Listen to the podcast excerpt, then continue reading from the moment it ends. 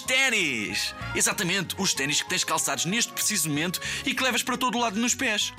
Sabes porquê é que foram inventados? Antigamente toda a gente andava de sapatos. Não se viam ténis na rua. Os ténis já existem há 97 anos. Por esta altura, algumas fábricas começaram a pensar: e se nós puséssemos borracha na sola dos sapatos? Se calhar facilitava a vida aos jogadores de cricket. Cricket é um desporto com um taco como o beisebol.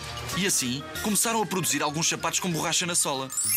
A produção começou a crescer, a crescer, a crescer, mas sempre com o objetivo de calçar os praticantes de desporto. Há 80 anos foi inventado o primeiro par de ténis especializado em corrida. E há 50 anos mudou tudo. As marcas mudaram a estratégia e decidiram começar a produzir para o público mais jovem. E assim começou a entrar no vestuário de todos os dias. A partir daí, foi sempre, sempre a crescer. Toda a gente começou a usar e depois começaram a ter dois pares, três pares, seis pares, 18 pares e agora até há malucos com um armário cheio.